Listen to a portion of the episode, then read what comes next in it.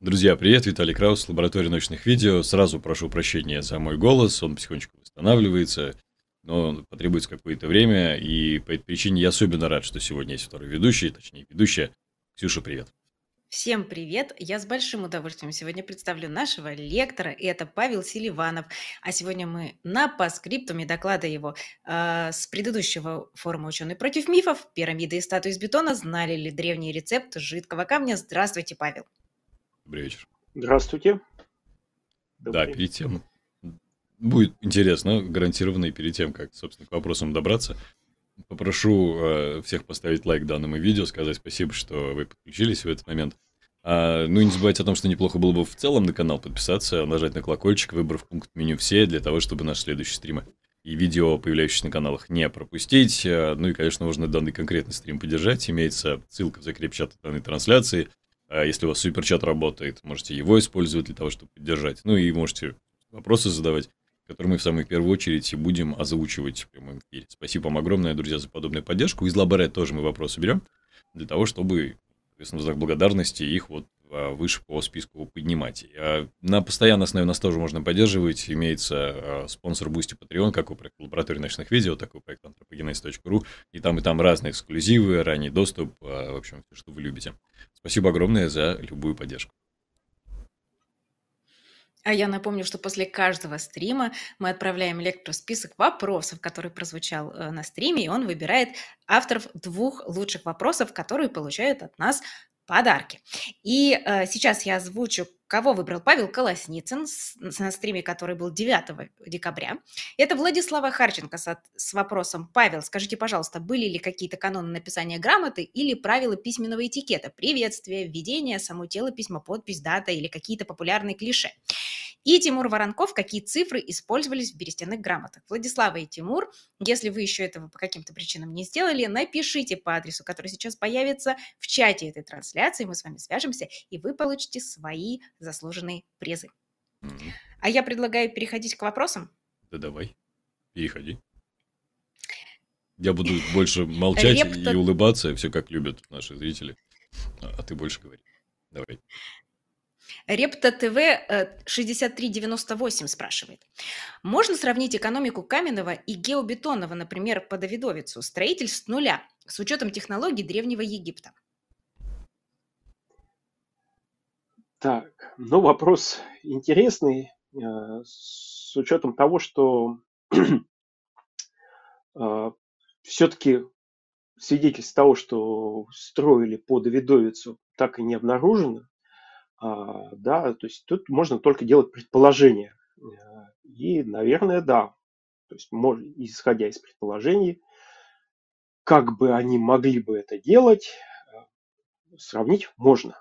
А, и вот мне, лично мне кажется, что э, по Давидовицу было бы как-то дороже, э, потому что потребовалось бы большое количество, да, они говорят, что экономилось бы, там, может быть, на вырубке этих камней, но потребовалось бы большое количество э, дерева сжигать, чтобы получать или обжигать известь, э, для чего, опять же, сжигать дерево, для того, чтобы получать вот ту самую золу, которая используется там. И, ну, нет, можно, конечно, и есть такие предположения, дескать, э, вот египтяне там выжгли, срубили все деревья, э, и поэтому, значит, все, лес пропал. Так, меня слышно? Да, да, да, слышно, слышно. Картинка зависла, но... Да, У меня ага. картиночка тоже подвисла, да. Ага. Может быть, э, какое-то уведомление всплыло ага. и заблокировало камеру. Да, у меня, у меня, у меня уведомления вот как раз написывают. Mm. Да, то есть это, конечно, надо считать, но так на вскидку я бы сказал, что проще вырубить, мне кажется. Mm-hmm.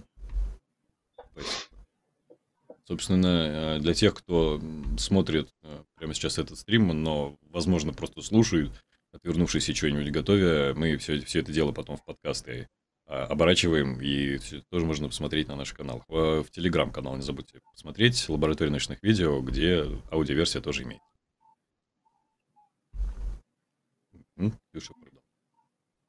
Да, продолжаем. А, Пауль Диоксид спрашивает, является ли капролит жидким камнем?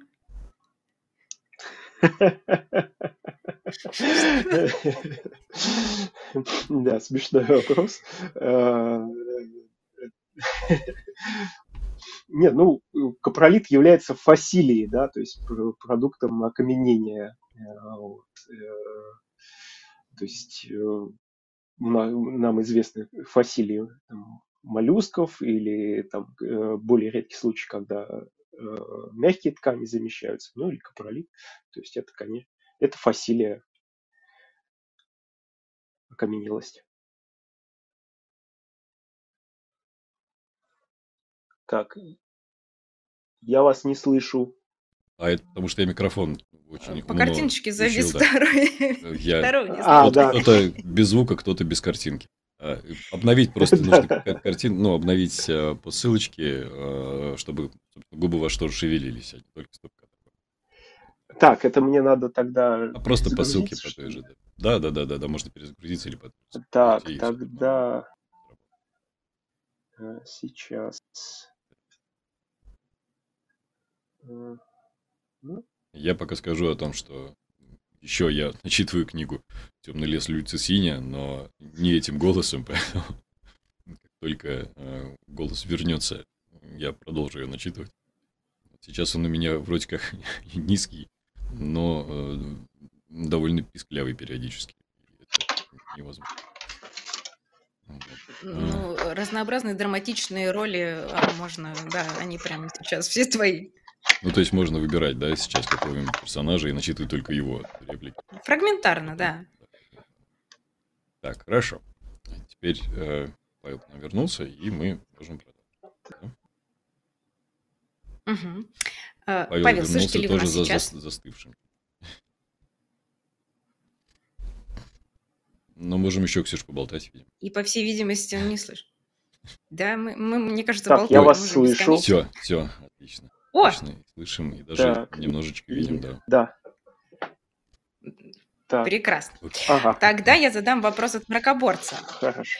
Но ведь аналог цемента можно получить, если смешать глину и прокаленный кальцит. Неужели они не могли его использовать?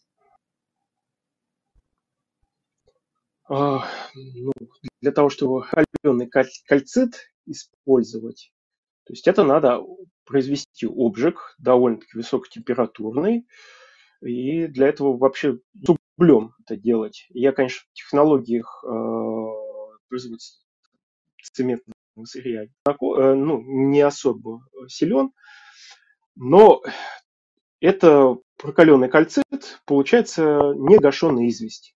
То есть там надо нагреть более, больше 900 э, градусов, там, э, по 1000 градусов нагреть, а то и, а то и выше, там, насколько я помню, именно использующиеся в технологии температуры даже повыше, ну, мы получим да, негашенную, там, негашенную известь, и из нее сможем получать бетон, но но для этого нам потребуется большое количество кальцита.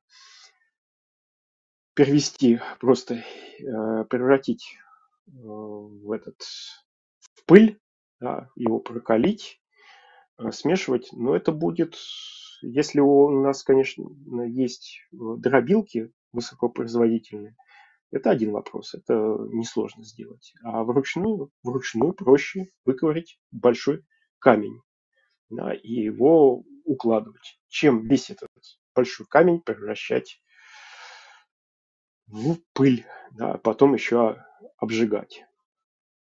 Причем, ну так серьезно обжигать.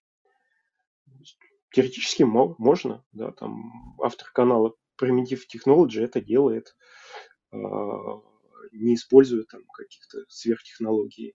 Другое дело, что это не очень рационально получается в тех условиях. Угу, спасибо. Угу. Так, Михаил Ильин задает вопрос. Будет ли лекция про эволюцию бетоноидов и как она выглядит, эволюция это? Да, эволюция бетоноидов это уже отдельный такой вопрос.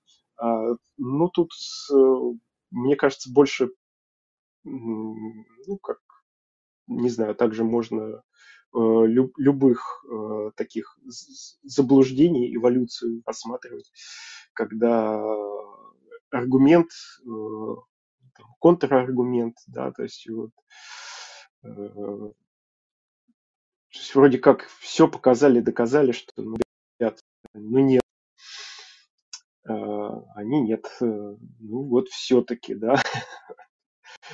Ну, недавняя история, как с этими, с бороздами э, Васютина, да, да, вот, да, да, Керном да, да, Васютина. Да, и, и Керн номер семь, который долго-долго говорили, там, начиная с Питера, о том, что там борозды какие-то, какая-то резьба, э, вводили, в... потом, ну и что это невозможно было сделать, Васютин сделал, э, получил борозды похожие, его начали вводить в ступор вопросом, есть ли резьба там. Говорит, какая резьба? Вот. Ага, говорит, резьбы-то нету. Вот. Потом оказалось, что надо было нитку наматывать. Намотал и так, и сяк. Вот. И в итоге мы сделали, я тоже участвовал в этой работе, э, трассировку керна этого, прям развертку с трассировкой. Там видно, что это беспорядочная сеть. Ну, эволюция на этом закончилась. Просто люди не вспоминают о том, что такие исследования были, и, ну или как-то их э, тот же Кристофер Дан там, да, упомянул, что вот говорит, геолог такой, Пи Селиванов, говорит, считает, что вот, картина такая, но мы-то видим эту резьбу, да, мамой клянусь. Тут, э, не знаю, то есть, да, не эволюция, а тут да, тут э, можно говорить даже не об эволюции, а о том, о, о забывчивости, да, об эволюции забывчивости бетоноидов, которые, в общем-то, каждый раз как новые, как снова. Угу. А, кстати, то этот самый Керн потом появился у Джо Рогана, к нему пришел какой-то тоже человек, который бетоноид, не помню, честно говоря, рассказываю о том, как мне рассказывали. И, собственно, показал Керн Васютина вместо того Керна. Смотрите, такое не могли повторить. А это прям Керн, который да. Васютина и вырезал. Да, да. да. И, э, Павел, надо а еще мне кажется, раз. нужно Павлу снова перезагрузиться, я... да. А вообще, я сейчас... Снова. Да, да, да. Угу. Я прям немножко завидую, потому что Давай. Павел все время в каких-то приличных позициях замирает, мои стоп-кадры обычно выглядят гораздо да. менее привлекательно. Если что, да, все, все привлекательные стоп-кадры попадают на обложки потом, как бы. Их примерно 6, как бы, за 2-2,5 часа видео. Так, Павел вернулся. Все, все что смогли. Жжем дальше. Я жил, я жил. Да.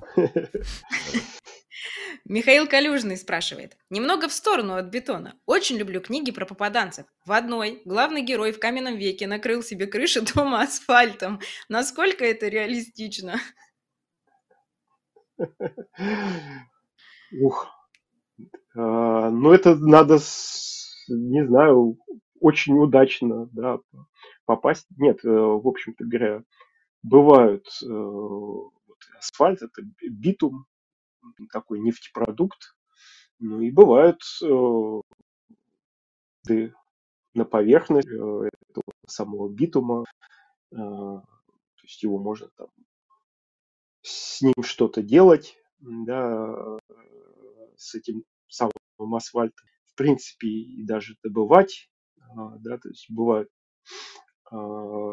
случаи, когда его там натуральным там тяпкой да, как-то можно. Ну, то есть вот куда этот попаданец попал, зависит от того, куда он попал. Да. С другой стороны, он мог, если это попаданец в какой-то, там, не знаю, как любят сюжеты, Российская империя, да, альтернативная, а, то в Москве бы у него такое не получилось, да, там. А если там совсем какой-то свой мир, ну, там возможно все. Вот, и там, скорее всего, есть магия. Так что, чего удивляться асфальту -то. Я, кстати, вспоминаю... Ну, может, он знал и с собой прихватил. А, в карманах да, раскаленный асфальт. А, Да, да. Я вспоминаю Конан Дуэля и «Затерянный мир», у которого э, Челленджер, по-моему, видел как раз-таки асфальтовые пятна на, на боках игу- игуанодона. Я что-то могу путать, но там точно были асфальтовые пятна в этом «Затерянном мире» и Конан. И, кстати, поставьте лайк, те, кто, кому нравится Конан. Возможно, имелся в виду «Затерянный мир». цвет. М, Мокрый асфальт, как на восьмерке, да, старый. Мгм. Продолжай. А, Смайл Эфемта спрашивает. э, Очень интересно, а раскрыт, а раскрыт ли секрет, как построены пирамиды? Да, да. Скрывают, скрывают. А, Ну, в этом плане, в этом плане мне нравится э, фильм э, Астерикс и Беликс «Миссия Клеопатра», да. Он, конечно, не научный ни разу, да. вот. А, Но там очень хороший ар- аргумент, э, когда один, по-моему, Обеликс спрашивает, говорит, а как они построили эти пирамиды величественные? Ну как? Брали один камень или на другой? Он, а, ну да. Вот, ну, то есть, в принципе, ну, тут вопрос, насколько, насколько точно раскрыто. Да. Э, Я, конечно, не силен, опять же, я не историк. Э, И насколько я знаю, то есть точно известно, что они вырубали этот известняк поблизости карьерах. Э, И есть эти карьеры, которые там от пирамиды Хафра, он там в, в- там в 40, по-моему, метрах. да. Александр Соколов езд- ездил, показывал это. А, в принципе, понятно, как они это вырубали. То есть, э, судя по тому, что там широкие траншеи, и, видимо, долеритами, молотами это они делали. А, как поднимали, ну вот там про пандус, вот эта история мне, честно говоря, не очень известна. Да? Но, в принципе, с учетом того, что там 2,5 тонны в среднем, ну, 2,5 тонны поднять возможно а, без антигравитаторов каких-то. Вот, там, предлагаю, не знаю, если мне, я думаю, если мне очень хорошо заплатят, то я найду способ и на вершину это две с половиной тонны за- э, затащить. Э, Да, да, да, даже без бригады. Вот. э, Так что в целом понятно, да. Да, нет, нет, я говорю, что у меня мысли такие возникают, что типа, а давайте Париж только кому-то предложить, что ну, давайте, вы мне заплатите. Вот я Мысль, если конечно, затащу, интересная. а вы мне там, не знаю. Да, давайте Да. я подумаю. Мы же сделали небольшой эксперимент. Здесь приезжали брать скалу в Ереван, и мы на Кармерблуре поднимали, тащили э, по полозьям камень весом, камни весом больше двух с половиной тонн. Вверх справились, у нас было человек 8, что ли, или 9. То есть просто Вам нужно... собака там помогала, я все Собака видела. нам помогала, да, нам помогали дети. Вот это самая главная сила, которая помогала. Вот. Да, давайте продолжим. Э, Павел, э, э, Да. нам очень нравится в- Я ваше опять завис, да? лицо, но Да, пора да, да. перезапуститься, да. Удивительно. Это Что третий, третий отличный стоп-кадр. Да, да, это я прям уже возмущаться внутри себя начинаю от зависти. Не знаю, что с этим поделать. Едем дальше. О, Улыбаться. Бракоборец спрашивает. Вопрос... Вопрос не по теме. Но интересно, читали ли вы книгу «Наследники богов. Красная пирамида»? Если да, то как вам тамошняя мифология? К стыду своему не читал. Поэтому не могу ничего сказать. Спасибо. А, Из Лаборет Спасибо. вопрос а, от Тимура Воронкова. И спасибо, Тимур, что постоянно нас там поддерживаете. Какими измерительными инструментами пользовались египтяне? Линейки, угольники, циркули и тому подобное. А какой инструмент был самым сложным, а какой самым причудливым? Ух, ну вот как вопрос, опять же, то есть, э, меня очередной раз приходится оправдываться, что я геолог, я не историк. А, то есть могу наврать, да, ну, то есть иголь, угольники, то что, то, что я видел, там фотографии, угольники, отвесы, это вполне себе вот, циркуль, да или там палка с этим, а, тоже, тоже, в общем-то, насколько я знаю, насколько я видел, инструменты до, достаточно примитивные а, были, да, никакого там лазерного уровня, ну, или чего-то, какого-то подобия астролябий, насколько мне известно, опять же говорю, не историк, не египтолог, могу ошибиться, но ничего там такого сложного не было. Спасибо. Спасибо. Игорь поддерживает стрим. Спасибо вам, Игорь. Говорит, геолог, редкий гость, здорово. Вопрос, если возникнет по ходу, на лекарство Виталию. Спасибо вам еще раз, Игорь. Виталий непременно воспользуется. А, Седых Анастасия спрашивает. Камни в пирамидах просто очень близко подогнаны или между ними есть какой-то раствор? Ну, значит, э, подгонки показывал один из видов, э, то есть по мере не, на, не облицовка, не лицо, там подгонка особо и не пахнет. Ну, точ, точно имеется, да, там, как говорят, что а, лезвие ножа не пролезет. Тем не менее, раствор там есть, а, гипсовый раствор причем, что, опять же, как раз там э, говорит о том, что это была отливка какая-то, потому что эти блоки укладывались на гипсовый раствор. Есть мнение, что этот раствор использовался для улучшения скольжения, но я думаю, и не только для этого, он какую-то скрепляющую функцию наверняка тоже а, имел. А, вот. А вот более хорошая подгонка, она имеет место быть на облицовке, на лицевом слое, да, где он сохранился. Действительно постарались. А, ну, вот такие вот технологии богов. Где видно, там стараемся. Где не видно, ну, так, так сойдет. Даже, по-моему, Соколов к одной из пирамид подходил и ногу просовывал между блоками. Поэтому там про лезвие ножа... Ну, или у Соколова очень тонкие ноги, но, кажется, нет. Ну да, нет, но как говорят, что, типа, шутка где-то была, не запомнил, что не пролезает лезвие ножа, но зато может целиком поместиться голова не моглика. Да. Да, да, FIFA Share 2К как раз, мне кажется, э, практически согласна с вами. Я вот смотрю на фотокладки, не пойму, в каком месте бетоноиды увидели идеальную кладку без щелей. Ну, вот где-то увидели, где-то увидели. Не, ну, на облицовке что там подгонка гораздо лучше. А, а так, то, что они видят, ну, и также там про вазы, вот те самые любимые вазы, там, а, когда составлялось тех задание для Ольги Вдовиной. Вот пытались найти ту самую вазу э, там, из твердого камня с узкими заплечниками, там, ажурную, э, там, невозможную э, шерстили каталоги музеев ну, и выясняли, что э, что ж такое.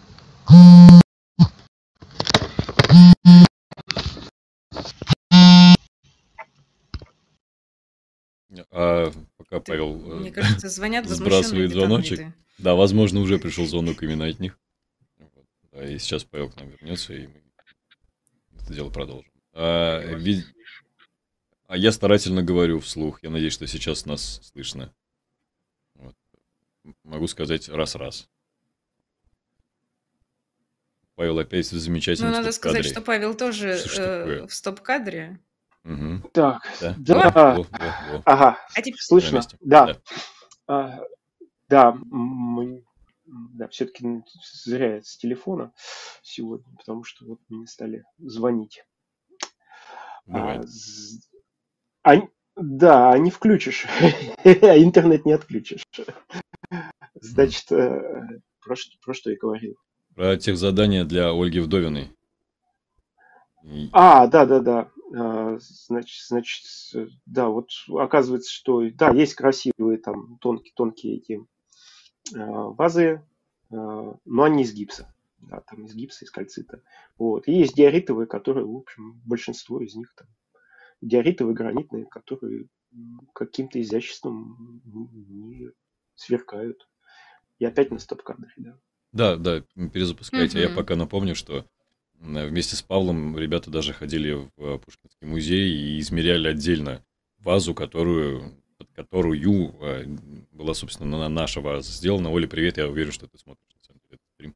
А, и Там оказалось, было что три вазы, Оли... которые они замеряли. Да-да-да, оказалось, что у Оли ваза, сделанная гораздо тоньше вот тот, в тех самых э, местах на боках, чем вот самая супер-супер ваза.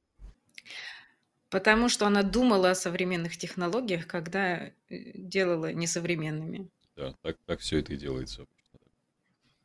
Ну да, и еще над ней а... висело вот это вот самое, да, что там вот эти мифы и легенды о том, какие они все из себя эти вазы. Невозможно невозможные. Давайте. Угу. Щеголеро спрашивает, использовали ли в других строениях, не пирамидах, египтяне, египтяне какой-нибудь раствор для замазывания отверстий или штукатурки? Ух, который раз, э, э, да, оправдываться. Нет, ну, использовали, но гипс точно использовали. Э, потому что его они, его-то как раз они обжигали и использовали именно а, в таком виде. А, где-то в каких-то, где-то могли глиной. А, вот. Но вот чего-то похожего на бетон не слышал. Спасибо.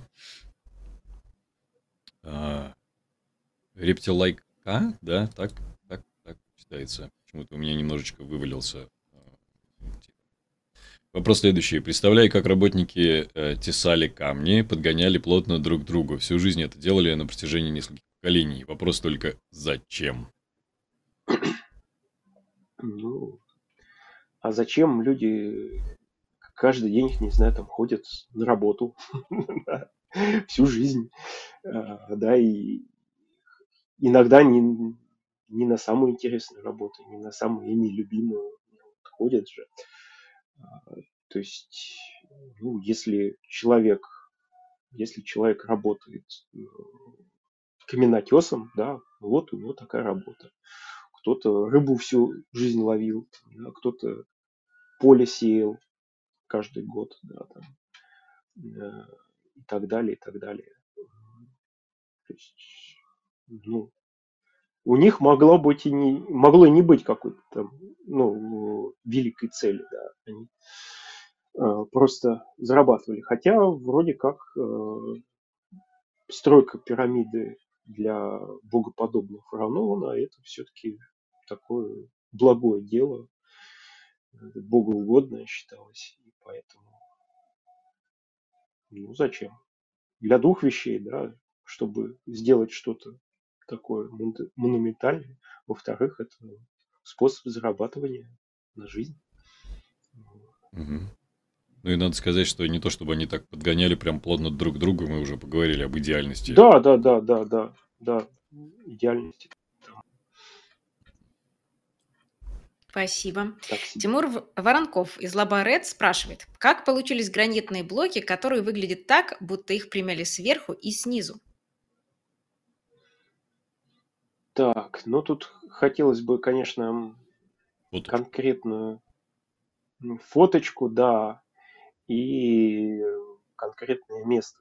Э, то есть, если это гранитные какие-то блоки или ну, камни какие-то, да, которые выглядят как примятые, э, и они не выглядят как кирпич, то я подозреваю, что, может быть, тут дело, что это вообще где-то в обнажении, и у меня был доклад первый мой доклад на ученых против мифов, как раз про э, ложную гранитную кладку, вот эту там, мегалиты горной шории, там, где это гранитный массив, но в нем развита подушечная отдельность, э, ой, не подушечная, а, э, извините, подушечная это у базальтов, а здесь матроцевидная отдельность, да, то есть когда трещины, трещинами разбиваются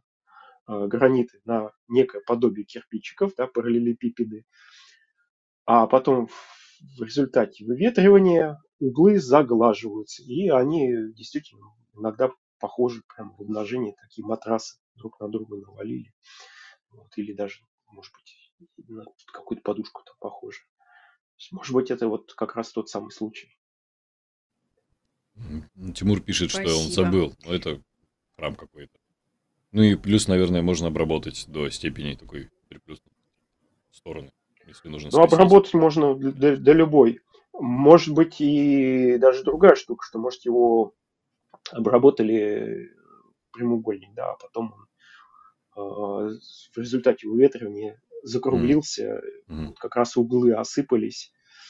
Это нередко там, на архитектурных каких-то строениях можно наблюдать, э, когда гранит разрушается. Ну, естественно, любая порода разрушается. Прежде всего углы заглаживаются. То есть, ну, я говорю, это надо конкретно картинку. Спасибо.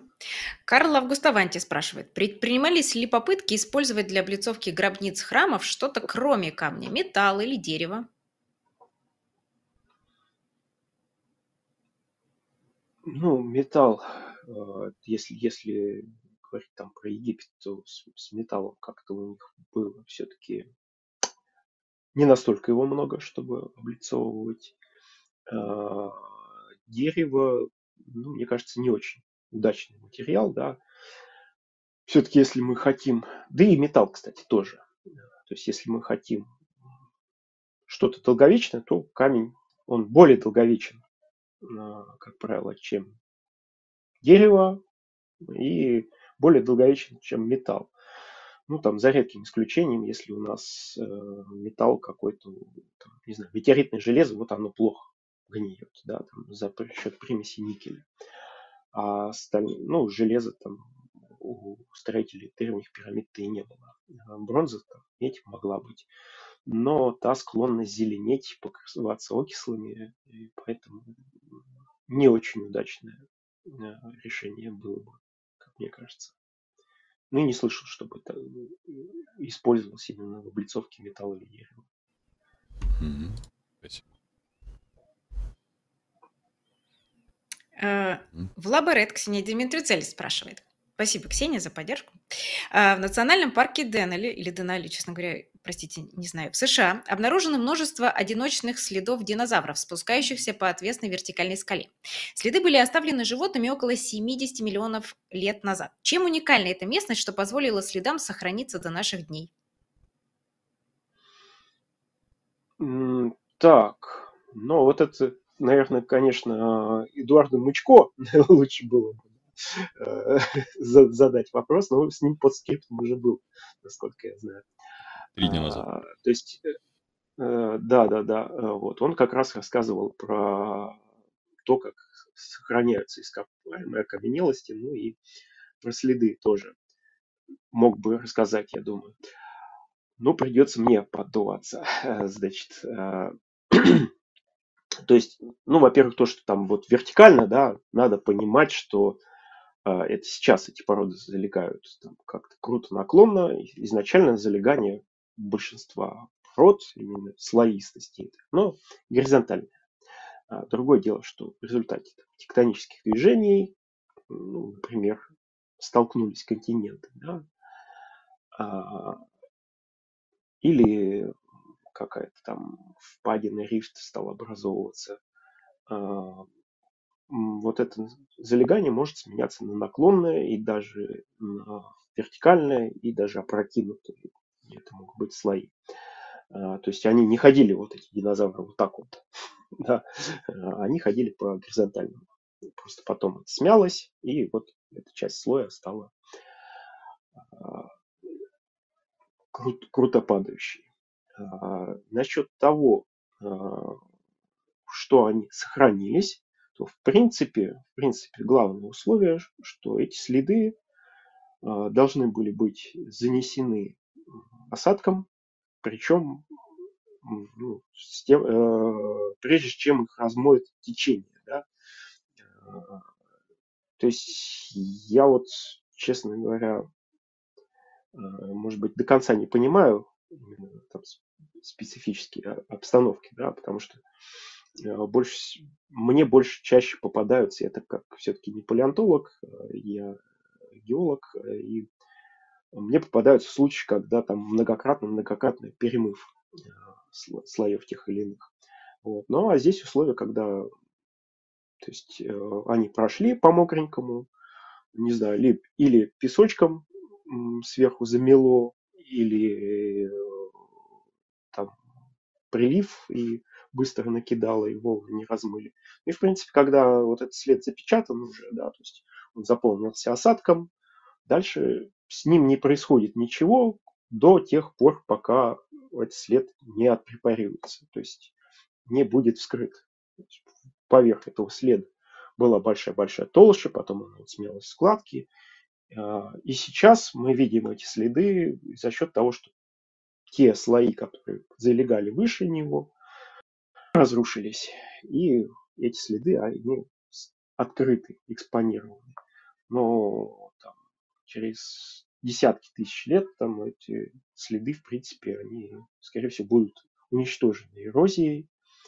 А, может быть, под ними еще есть слои, также содержащие эти следы, но в конце концов они будут эродированы. То есть они сохраняли, они долгое время были законсервированы, потом в результате тектонических движений они стали. И эрозии они вышли на поверхность. Спасибо. Спасибо. А сейчас я покажу наглядно, почему быть в лаборет это круто. Э, Тимур Воронков прислал фоточку, сказал, что не помню, э, где это было, но есть вот такая, вот такая фотография, я нарисовал, как это было. Так, а, сейчас, сейчас будет лучше видно вот так. Ага. Так, ну, и, и, то есть это как какой-то вертикальный, не знаю, стенка. Ну, это просто обработка. И он... Точно, точно, что это просто красиво. А, э, это имеется в виду, это что? Это не к следам? Нет, нет, нет. Это предыдущий вопрос по поводу выпуклости. Как будто бы приплюснуты сверху и снизу. А, вот такой вот. Не, ну, наверное, вот если так, то, э, наверное, это такая обработка была. Я думаю, так, то есть на выветривание не похоже. Спасибо. Спасибо. Мистер Бан. Мистер а, Бан. Давай, давай, давай. давай. Задавай, задавай. Пока могу. Мистер Бан, э, и при помощи суперчата, спасибо огромное за поддержку. Песчаник и известняк сейчас используется в а, используется лис в современном строительстве. Судя по долговечности пирамид, из них можно строить дома на века. Ну, используется, да, и песчаник, и известняк. Э, вот, в принципе, там, где они выходят на поверхность, э, ну, так вот там в, в окрестности, где-то в Сочи, там песчаник э, используется э, и в окрестности, из которого там дольмены, да, вот эти вот, э, тоже сделаны. Вот. Сейчас используется песчаник как ну, отделочный облицовочный камень да, больше. А известняк ну, в Крыму, например, э, есть целые карьеры. Я почему про Крым вспоминаю? Там, э, я практику водил много лет геологическую практику, и там карьеры еще в советские времена а, некоторые были отработаны, а некоторые работают сейчас, выпиливают, ну да, уже не выдалбливают, выпиливают пилами действительно, дисковыми эти блоки, и из них строят, натурально строят дома. А где-то скульптуры из них делают, да, вполне используется. Но то, что он как бы на века, да нет, э, если блок валяется где-то в сырости, да, там его постоянно мочит, он сохнет, ну, вот он в сырости, то, в принципе, блоки, которые брошены были там где-то еще в советские годы, ну, там, в 70-е, 80-е годы, в принципе, они уже вот разрушаются. вот те, которые в неблагоприятных для сохранения условиях, да. А если он стоит, в принципе, в виде дома уже да, сложен и под крышей, то он будет долго стоять. Вот. В Египте еще не надо забывать, что там климат не очень-то дождливый.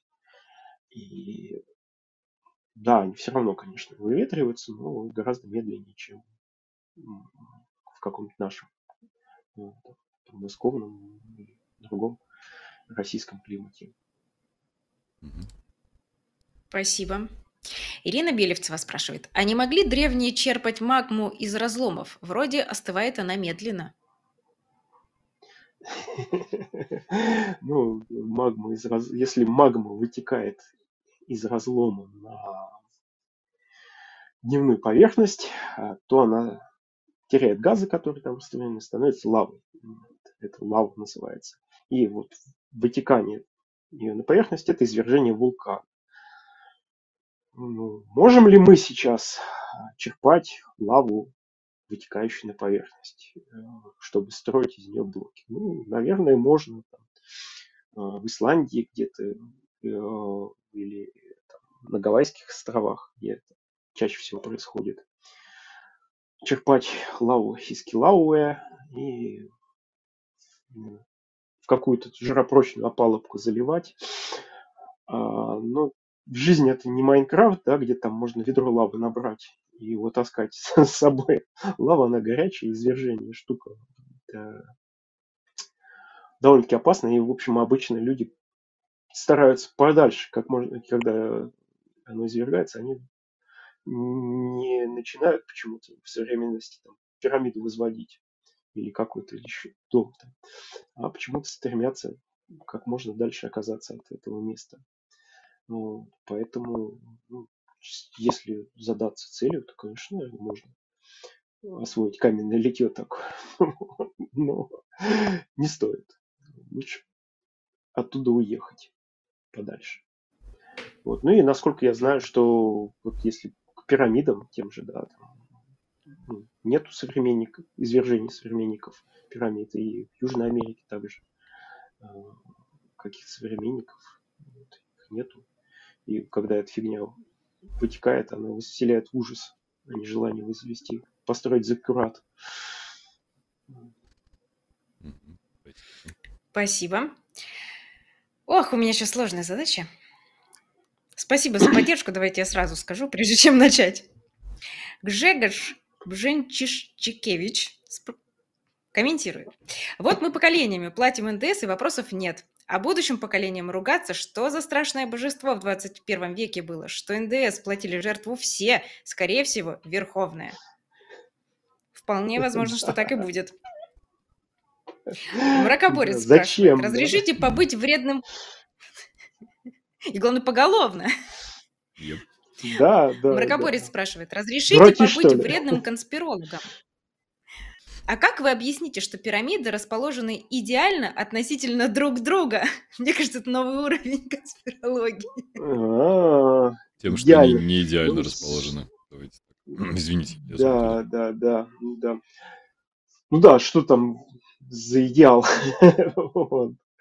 воспринимать. Нет, ну там, э, я слышал, э, ну, относительно друг друга, да, они как-то идеальность мне сложно в этом увидеть, насколько я помню. А, а вот э, там, про ориентировки, кстати, по сторонам света, э, они ориентированы, то там это вполне объясняется ну, в общем-то говоря, даже не имея магнитного компаса, по солнышку можно выставить и ну, это, может быть, не к этому вопросу, да, а вот ориентировку, причем какой-то исследователь, у меня была мысль э, вот эту ориентировку с помощью солнечных часов, там как гномона, да, сделать, сделать эксперимент, но исследователь один меня обогнал, э, сделал привязку вот э, таким методом ну, там линию разметил. И самое интересное, что он там получил ту же самую погрешность, э, от истинного положения к северу, ну, от истинного севера, а, как и у египетских пирамид она есть, там погрешность небольшая. То есть он, видимо, они так и размечали, используя солнышко. Спасибо. Дмитрий Т. интересуется, и спасибо, Дмитрий, за поддержку. Есть ли в Древнем Египте примеры имитации искусственными материалами или дешевыми естественными каких-нибудь дорогих пород камня? В XVIII веке нашей эры был искусственный мрамор. Примеры есть в Вараньинбауме. Было ли такое в 20 веке до нашей эры? Ну, насколько знаю, что нет. То есть э, там были то есть у египтян были смальты, да, вот, вся, всяческие, вот, но имитациями они не были, да, ну и они сами по себе. А, насчет хронологической привязки вот этих вот э, смальт я не скажу, когда они были, да, это к археологам вопрос. Но это вот, это не имитация, а имитировать камень, ну, зачем его имитировать, да. И, ну, во-первых, у них не было все-таки, по всей видимости, бетона, да, то есть, а, вот эти технологии имитации камня, то есть это надо что-то, что-то, что было жидким, да, и стало твердым. У них из такого был гипс, из, э, ну, или глина. Да. Ну, вот, ими имитировать не очень. Как-то, ну, насколько я знаю, да, нет, имитацией не занимались. Спасибо. Григ Ван э, спрашивает, а как они без машин и кранов поднимали наверх сотни тысяч тонн веса? Я бы добавил от него вертикально Сотня. вверх, но это не было. Вертикально вверх, да. Ну да, сотни, сотни, сотни, то есть тут ошибка, что сотни тысяч тонн веса. Угу. А, Много ошибок. Сред, сред, сред, сред, да, средний, средний вес блок 2,5 тонны, да, там есть блок, кажется, 60 тонн а, где-то в основании пирамиды. А, и все, да, и чем выше, тем эти блоки меньше, да, что намекает, что все-таки наверх им было не так удобно и легко их поднимать, а, как бы, вот, но как поднимали. Знали чуть-чуть, да, умели. Физическая сила, простейшее приспособление. Ну, про пандус мы уже сказали, про эксперимент, который мы здесь в Ереване провели, сказали, поэтому это да. ничего сложного совершенно нет. Угу. Продолжаем. Спасибо. Юзер RO6KB9UU6E интересуется. А откуда информация, какое давление на 20 километров? Кольское 12 километров. Опять предположение? Видимо, это какая-то отсылка ну, к докладу, да? Да. Ну, может быть, к докладу или, э, да, может быть, общий геолог... Я просил геологических вопросов. А, нет, ну, поня... понятное дело, что, да, Кольскую мы пробурили только на 12 километров. А, ну, тут вопрос-то очень просто, да. Нам надо знать какая масса горных пород, да, какой столб, ну, как можем ли мы посчитать, какое давление на дне океана глубине 4 километра. Ну, простая еще формула рожи H позволяет нам это сделать. Да. Принимаем во внимание, что жид, э, вода, жидкость не сжимаем. Жидкость, что они у нас не сжимают, в отличие от газов. Да. А вот. Ну и, и при э, расчете давления больших глубинах, э, с учетом того, что на таких глубинах уже нет пор, и там действует э, литостатическое давление, э, уже, то есть давление вышележащих пород. В принципе, зная плотность, ну, порядок, да, приблизительно там, не сильно меняется пород, ну, можем определить это давление. Да, конечно, там, нек, некоторая степень, ну, некоторая погрешность будет, но не настолько принципиальная, а, чтобы нам все, все вот кардинально испортило. Я увидел, что в чате Спасибо. Э, наверное, Георгий забанил одного человека, который задавал абсолютно классические вопросы бетоноидов. Я прям умилялся даже чуть-чуть. Ну, да, как можно... Ну, даже жалко немножко, что ты его забанил. Вот. Александр, крепитесь. Ну, скажите, скажи, скажи, скажи, скажи, скажите, так вот, если приличный вопрос. Сложно, уже, уже удалено все. Ну, там а, что-то типа, да точно, а меня... только... Что Про геополимерный бетон. Там, да, да, да, да. Ну, там, типа, только слепой не может разглядеть идеальность. Ну, вот типа такого. Я, мне просто интересно, Александр, ответьте вслух, мы точно не услышим, но нам будет приятно. Вы были там, вы видели лично все, вот, вот идеал этот, в кавычках. Я там был несколько раз и что-то не увидел, не нашел. Может быть, не там искал, я не знаю. У тебя просто завышенные требования к идеалам, я тебе хочу сказать. Ну, мои идеалы идеальные. Эм... А, прости, пожалуйста, я еще хочу спросить, ребята, а вижу, что некоторые пишут, что чуть-чуть подлагивает. Подлагивает сам стрим или нет? Напишите, пожалуйста, как он хорошо идет или нет. И если картинка в 2К, мы стараемся улучшить а, в целом качество. Надеемся, что будет хорошо. Все. Напишите там плюсик или что-нибудь, что все хорошо. Да. Все, давай. Ну и минусик, если не все хорошо. Э, Андрей Шеремет спрашивает. Циновка из листьев. У листьев есть узор, который мы видели на блоке. Как и зачем они кайлом делали такой узор? С одной стороны, пирамида Хеопса взорвана английским археологом, бывшим полковником. И там под рядом больших внешних камней уложено более мелкие камни. Так, ну тут два вопроса, да, получается. Ну, начнем с того, что вот эти циновки да, классические, вот эти, которые, они в стенках карьера, и карьеры не той немножко эпохи, когда строились пирамиды. Э, они более поздние. Э, вот. И, ну, кайлом, как зачем человек рубил с одной стороны, да, значит, ему стало неудобно, развернулся, стал подрубать с другой. Где-то эти следы от работы Кайла пересеклись. Э, я думаю так. То есть, ну, а, и там, там есть разные паттерны. Бывает, что вот один ряд в одну сторону наклонен, другой в другую. А, да, то есть, ну, ну, почему нет, да, то есть человек в одну сторону прорубался, потом в другую, то есть, ну, это надо на самом деле чем рассуждать, лучше взять и попробовать вырубать эти блоки, да, а многие вопросы отпадут сами собой. Тоже, кстати, интересный момент. А, вот был видео про Южный камень, а, ну, про Баальбек вообще, и там один из таких артефактов. Вот тот самый южный камень, который не был так добыт, как говорят, 800 тонн, тонн оценивается его вес. И под ним есть ниши, на, на этой нише вот такие характерные следы, выполаживающиеся к основанию. А, есть версия в официальных источниках, что это, дескать, колом делали.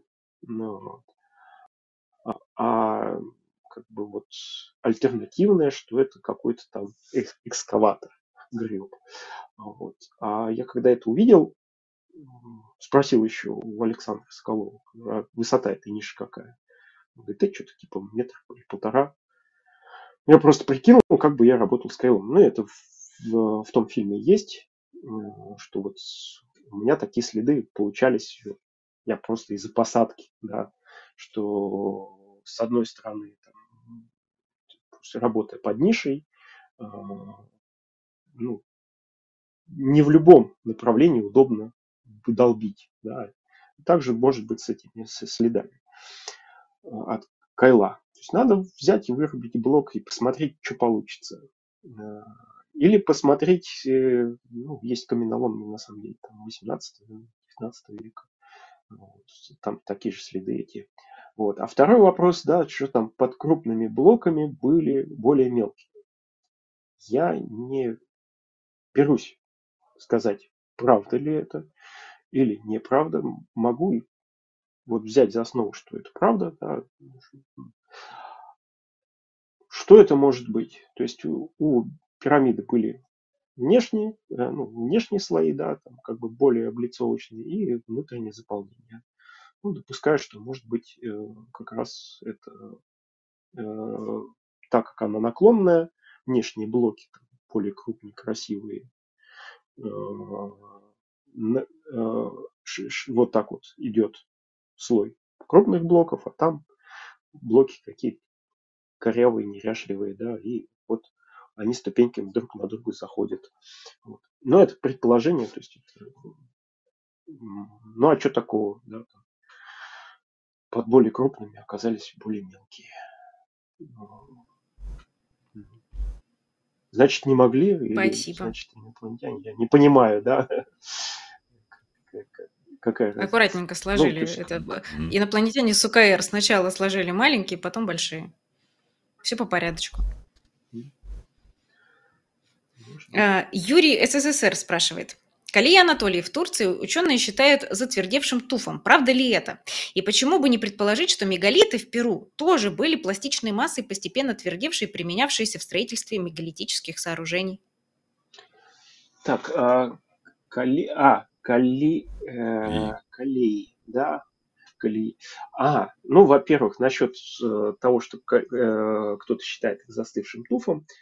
Э, да, эти колеи, они в туфе, только туф там, я не помню, ну, там датировки этого туфа э, какие-то миллионы лет, да, и вот тут начинается, что вот, ага, э, дескать, вот этот туф, он был там жиденьким, по нему ездили повозки и выдавливали, дескать, его а, да, миллионы лет назад, а потом он застыл. Вот. Все не так. Вот. Да, это туф, то есть как вулканический пепел миллионы лет назад падал, потом застыл, а потом уже по твердому, по твердому, по застывшему, по затвердевшему туфу, ну, то есть туф это и есть цементированная уже порода, ездили повозки. И просто за счет механического износа они там вырабатывали вот эти колеи. Э, и такой же я видел в известняках, такие же точно следы. Э, там ездили по твердым известнякам, ну, вот они как не по дну моря. То есть тут уже первая часть, она содержит ошибку, потому что вот эти колеи, ну, да, это просто... И там хорошо видно, я изучал эти эти космоснимки, они очень интересны. Эти, э, э, вот эти колеи, они многократно. Э, вот есть места, где они распараллеливаются, расходятся. Ну, это э, классическая история, когда у нас там в местах, где плохие дороги, да, где это асфальтовое покрытие отсутствует, то есть это грунтовые дороги, места, где они уже разъезжены, и вот каждый новый там пробивает новую колею, и по ней ездит, пока она какое-то время она пригодна, потом уже машина начинает садиться на пузо, ищут другой обход. Вот. И вот самое интересное, что вот эти колеи, они к реке, современной к реке, которая, естественно, течет сейчас, это миллионы лет назад, они вот к мосту или просто там моста уже нету, но они к одному месту э, с одной и с другой стороны сходятся. То есть это был мост, да, который по ездили, и они вот к нему подъезжали, объезжали как какие-то разъезженные участки. А, вот. А, ну и насчет э, того, что в Перу, ну там был известняк. А, да. Известняк – это продукт э, литификации карбонатного ила. То есть в море. Изначально это было вот эта вот порода, э, осадок, из которого она получилась, он образовался дне моря. Было море, ракушечки, кусочки ракушек, э, одноклеточные организмы падали, умирали. Это скапливалось такой вот карбонатный ил. Потом по, э, сверху, конечно, захоранивалось это все, там новые слои, уже когда были сотни метров и километры над ним. Оно под давлением все уплотнялось, перекристаллизовалось, получился известняк. Потом в результате тектонических движений участок суши поднялся достаточно высоко, и потом уже как луковую шелуху эрозия снимала, пока вот эти слои не обнажились. А, вот. И уже после этого пришли строители, тех самых крепостей и стали из него вырубать.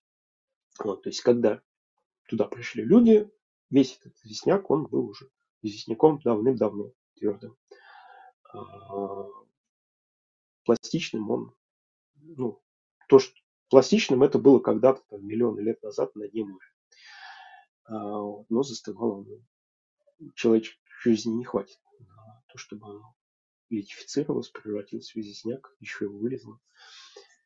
Вот. Это было миллионы лет назад. Спасибо. Друзья, еще раз прошу сказать о том, а, лагает или не лагает стрим. И напишите, если вот у вас вообще не лагает, напишите, что у меня все стабильно, чтобы я понимал, это у меня подлагивает или это подлагивает YouTube сам. А, потому что мне немножко непонятно. Периодически у меня лампочки потока перемигиваются морзянкой, наверное. Делает, не знаю. Но тем не менее. А и давайте на этом а, приостановимся и несколько объявлений выдадим. Как всегда, поблагодарю тех, кто прямо сейчас на стриме находится. И если вы слышите то, что я говорю, значит, стрим идет. Круто. А, и поставьте лайк этому видео. Не забудьте подписаться на канал, нажать на колокольчик, выбрав пункт меню «Все» для того, чтобы наши стримы не пропустить.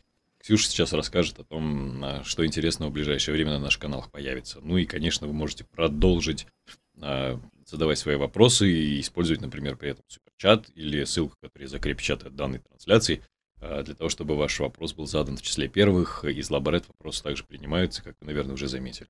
Если вдруг кто не знает, Лаборет – это закрытая группа в Телеграме лаборатории ночных видео, где также, как спонсор Boosty и Patreon, появляются разные интересные эксклюзивы.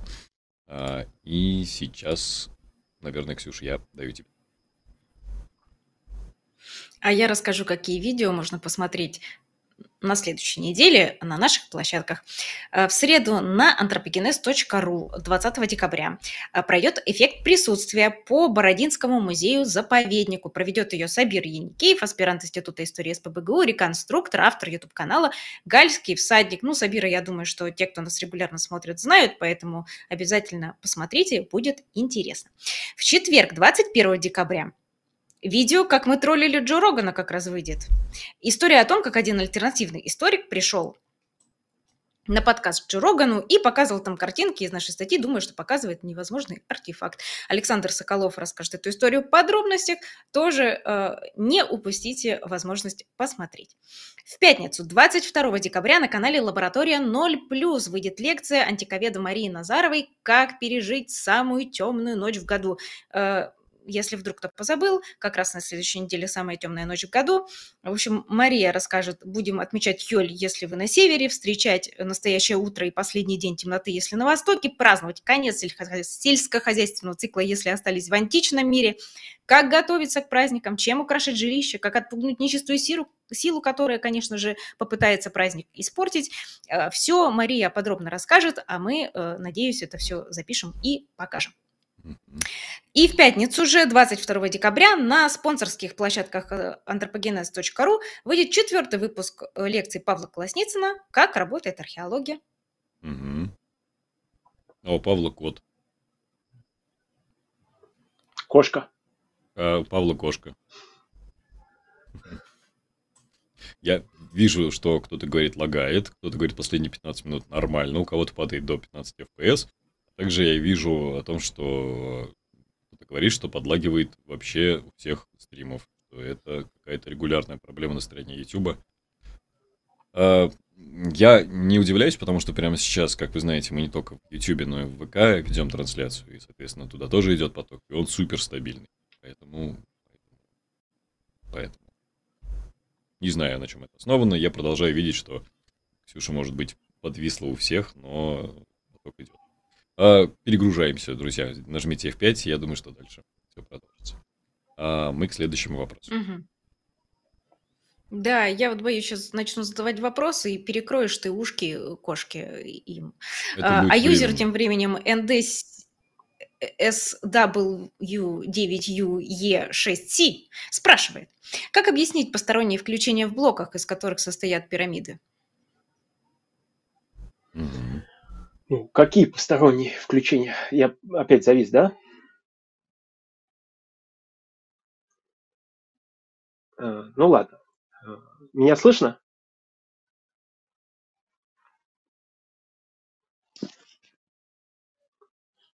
Алло. Да, да, я да, слышно, слышно, слышно, слышно, слышно. А, да? Но перезагрузить ага, все равно, хорошо. все равно, а все равно имеет это... смысл, да.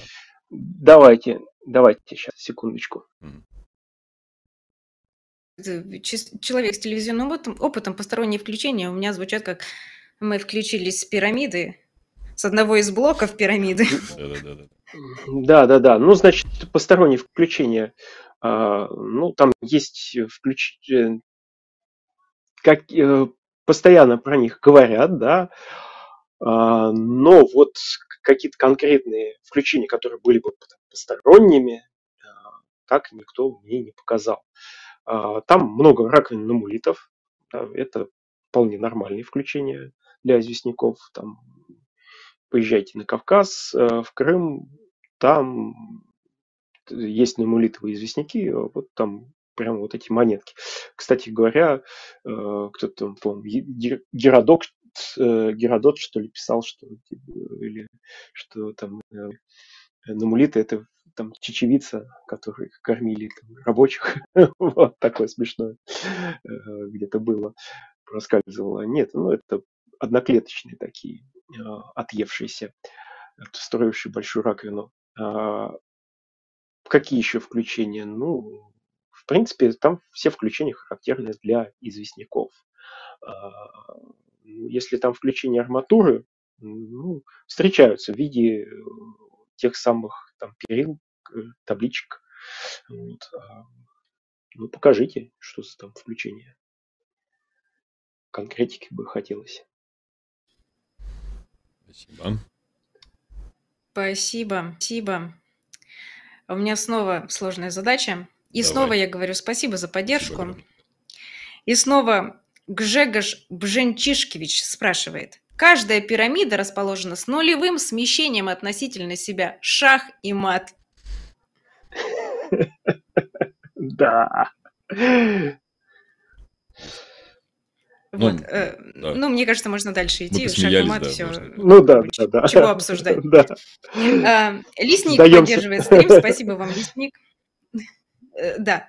Э, ничего не вечно, даже великие пирамиды. Но сколько они еще просуществуют, прежде чем окончательно рассыпятся, если нервать? И, кстати, бывают ли землетрясения в районе Гизы? Ну, сколько они простоят э,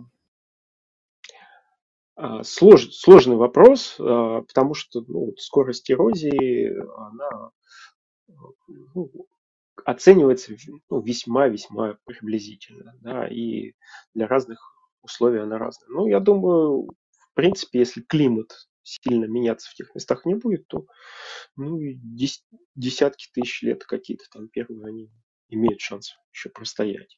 То есть пять тысяч лет простояли, вроде, вроде ничего. А, судя вот по, так, по такой динамике, они ну, миллионы лет нет, не, я думаю, не простоят. А, а десятки тысяч лет запросто. Вот. Нам будет столько простоять. А, так, а насчет землетрясений, то вроде как-то не слышал.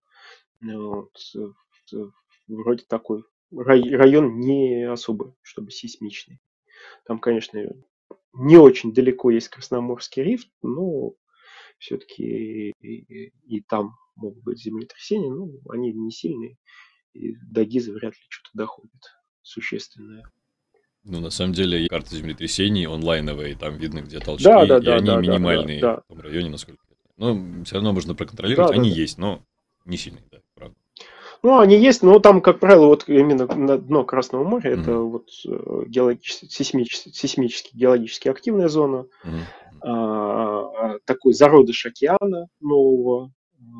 Ну, в принципе, среднеокеанические хребты их трясет, да, вот, э, и Красноморский рифт, он как бы вписывается в эту систему глобальных хребтов, но их трясет не сильно. А, то есть места, где континенты там, столкнулись зоны субдукции, там, Япония или а, побережье, западное побережье Америки гораздо более сейсмичны. Спасибо. А, следующий вопрос задает Ксения Димитри Целест. И, как всегда, Ксения, спасибо огромное за поддержку. Для каких целей проводит минералогическое и геохимическое исследование материала пепла пеплов вулканов? О, но тут э, на самом деле больш... так, надо, надо переключаться. Э, То есть, ну, на самом деле, э, минералогические и химические исследования, там и пеплов вулканов, и лав, они направлены на несколько вещей могут быть, ну, в зависимости от того, какой это пепел современный или древний. А, Если древний, то всего э, задача первая это будет сопоставить э, интрузи- э, интрузивный магматизм и эффузивный, да, и вот эти вот пеплы, то есть сопоставить эм, те тела, которые, ну, вот интрузивные, это то есть то, что застыло на глубине, но сейчас уже, может быть, эрозия выведена на поверхность с тем, что является продуктом извержений. А так, э, вот эти геохимические исследования, они нацелены, как правило, на такие фундаментальные э, вещи, как там исследование происхождения магм, да, а, с тем, чтобы установить из какого субстрата они произошли, условия выплавления, ну и так далее, и так далее. А, Не знаю, насколько это будет интересно вот, людям, но там, то есть, множе- множество э, таких тонкостей, в которых, ну, я честно скажу, не, не силен, да, это там, а, не основ, ну, как бы знаю, ну, не прям мои- моя область э, работ. Что еще? Могут быть исследования, ну, это уже такие изотопно-геохимические исследования с тем, чтобы там определить а, возраст а, по цирконам, определить возраст магматизма или а, мож- можно, если это современное извержение, то там, конечно, возраст будет молодой, но там тоже можно получить возраста, которые э, для пород э, то есть цирконы они начинают образовываться глубоко, еще то есть, э, оп- определить некоторые подробности об источнике этих магм и так далее. Вот. Спасибо. Спасибо. Э, Дмитрий, ты э, поддерживаешь стрим. Спасибо вам, Дмитрий. И, а я так понимаю, что это д- дополнение к предыдущему вопросу. Про 20, э, про 20 век до нашей эры это образный оборот. Насколько верно археологи, на ваш взгляд, опознают породы камня? Археологи не геологи. Не могут ли быть ошибки опознания, попавшие в научную литературу, стать основой каких-либо мифов? Ну, я думаю, да, могут быть. И ну, насчет опознания камня, опознания породы, сам сталкивался, когда вот как раз там вазы начали рассматривать. Чаще всего пишут про диорит, почему-то, ну, не знаю, полюбился вот альтернативным исследователям диорит. А, Но та же ваза в Пушкинском музее, которую мы э, обмеряли, на этикетке написано диорит, но так по виду это андезит. То есть, если брать по химическому составу, то такой же, как у диорита, то есть они образов... эта порода образовалась из магмы такого же аналогичного состава, но андезит это вулканическая порода, а диорит это интрузивная порода, застывшая в глубине. То есть, ну, такие вот, э, вот видите, говорят, что там из диорита делали. На самом деле их много из чего делали, из твердых пород камня.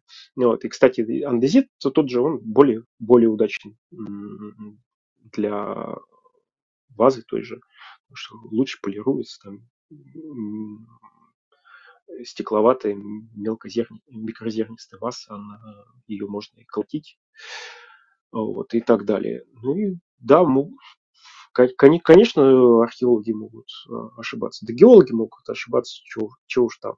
А, То есть, например, там такой классический случай, я помню там из учебника литологии, когда геологи в советские еще годы проводя геологическую съемку в Средней Азии, э, пропустили крупное месторождение фосфоритов. Они приняли пласты фосфоритов за известняк. Ну, мордально было похоже. А кислотой, чтобы проверить, не капали. Вот. И шлифы не изготавливали. А потом оказалось, что там крупное месторождение, пласты фосфоритов. То есть э, все ошибаются. Вот, конечно, не специалисты ошибаются чаще. Поэтому важно обращаться к специалистам. Вот, и обращайтесь. Спасибо. Спасибо. Мракоборец спрашивает, правда ли, что в качестве связующего вещества использовали битум? Где? Пирамиды, наверное, у нас он заглавный Где? титул. В пирамидах? Пирамиды. Ну да, в, пи- в в пирамидах вот впервые слышу такое. Да нет, конечно, не использовали. А, Вот. А где-нибудь, когда-нибудь, ну, может быть, там, где это природное, выходит на поверхность, где-нибудь могли, наверное, использовать. Ну, что-то вот так, чтобы э, не слышал о таком. Да, я вижу комментарии, Спасибо. что хотя бы на повторе, надеюсь, полный будут ответ. Они точно будут. Во-первых, на в ВК, не думал, что я это скажу, но в ВК все ровненько идет. Лучше, чем на Ютубе. Прямо сейчас, что удивительно. А Вот. А во-вторых, мы сделаем аудиоверсию, которую тоже можно будет послушать и по телеграм-канале Лаборатории научных видео, в наших подкастах, собственно говоря, в телеге можно зайти и в закрепе найти все ссылки. С- Давай.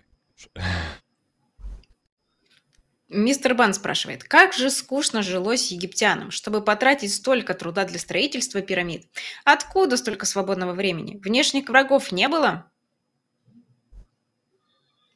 Ну, вот откуда столько свободного времени? Интернета у них не было. Хочется сказать, да. На самом деле, э, когда от, правда, там, от соцсетей, от чего-то такого отвлечешься, то столько всего сразу успеваешь. А, ну, они строили, да, там, по, по современным меркам, да даже в Средневековье, там, строили очень долго. А, и уж, кстати, если взять Средневековье, там, феодальную раздробленность, э, строили, были долгострои, и враги внешние были, э, как раз э, чего, насколько я знаю, не сильно было у египтян, когда они строили пирамиды, да, на них никто не набегал, не, не жег. А вот в Средневековье, пожалуйста, долгострои там и какие-то соборы, которые там по 80 лет строились, а не 20, как пирамиды. Как, как раз у египтян так похоже, что было хорошо. А, И ну, ну, а у нас сколько домов строится, да, мостов и так далее. Да, это более утилитарные вещи, чем пирамиды. Ну, находятся люди со свободным временем, которые ну, готовы применять его на строительство. Там главным было, бы акценты были смещены в ритуальную такую часть. Вот. И это же на острове на каком-то э, есть мегалиты, которые сейчас строят, да, там что-то типа дольменов. Вот. В современности люди находят время, там, несколько лет строят гробницу, усыпальницу. И вручную причем. Спасибо. Ну что, Виталь, Ты- мой, ты- да, да, вопрос? твой. Мгм, да, разумеется. Спасибо. Мгм. И спасибо за поддержку. Спасибо огромное. Гжегош Бжещишчикевич спрашивает. Никто не пробовал генеративные алгоритмы прикрутить к вопросу моделирования того же строительства и посмотреть, какие решения найдутся мат-моделированием. То есть генеративно, я имею в виду, э, я так понимаю, речь про нейросети, да, Ну да. э, наверное. Ну, тут э, с нейросетями такая штука, что нет, это замечательный инструмент, но а, надо понимать, что как человек, на самом деле, нейросеть, а, она придумывает, там, генерирует то, чему она научилась. Вот. И тут на самом деле,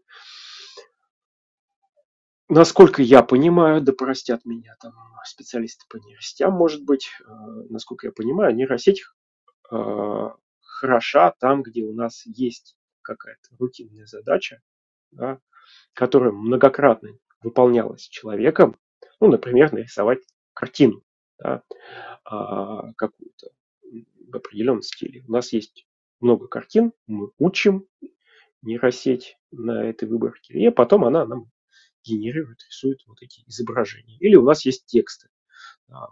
Она, значит, нейросеть их исследует и потом дает, э, выдает тексты. То есть, соответственно, чтобы научить э, нейросеть строить пирамиды, да, там, рассчитывать. То есть нам потребуется множество вариантов вычисления а, вот эти строительства пирамиды. А, то есть, ну, что?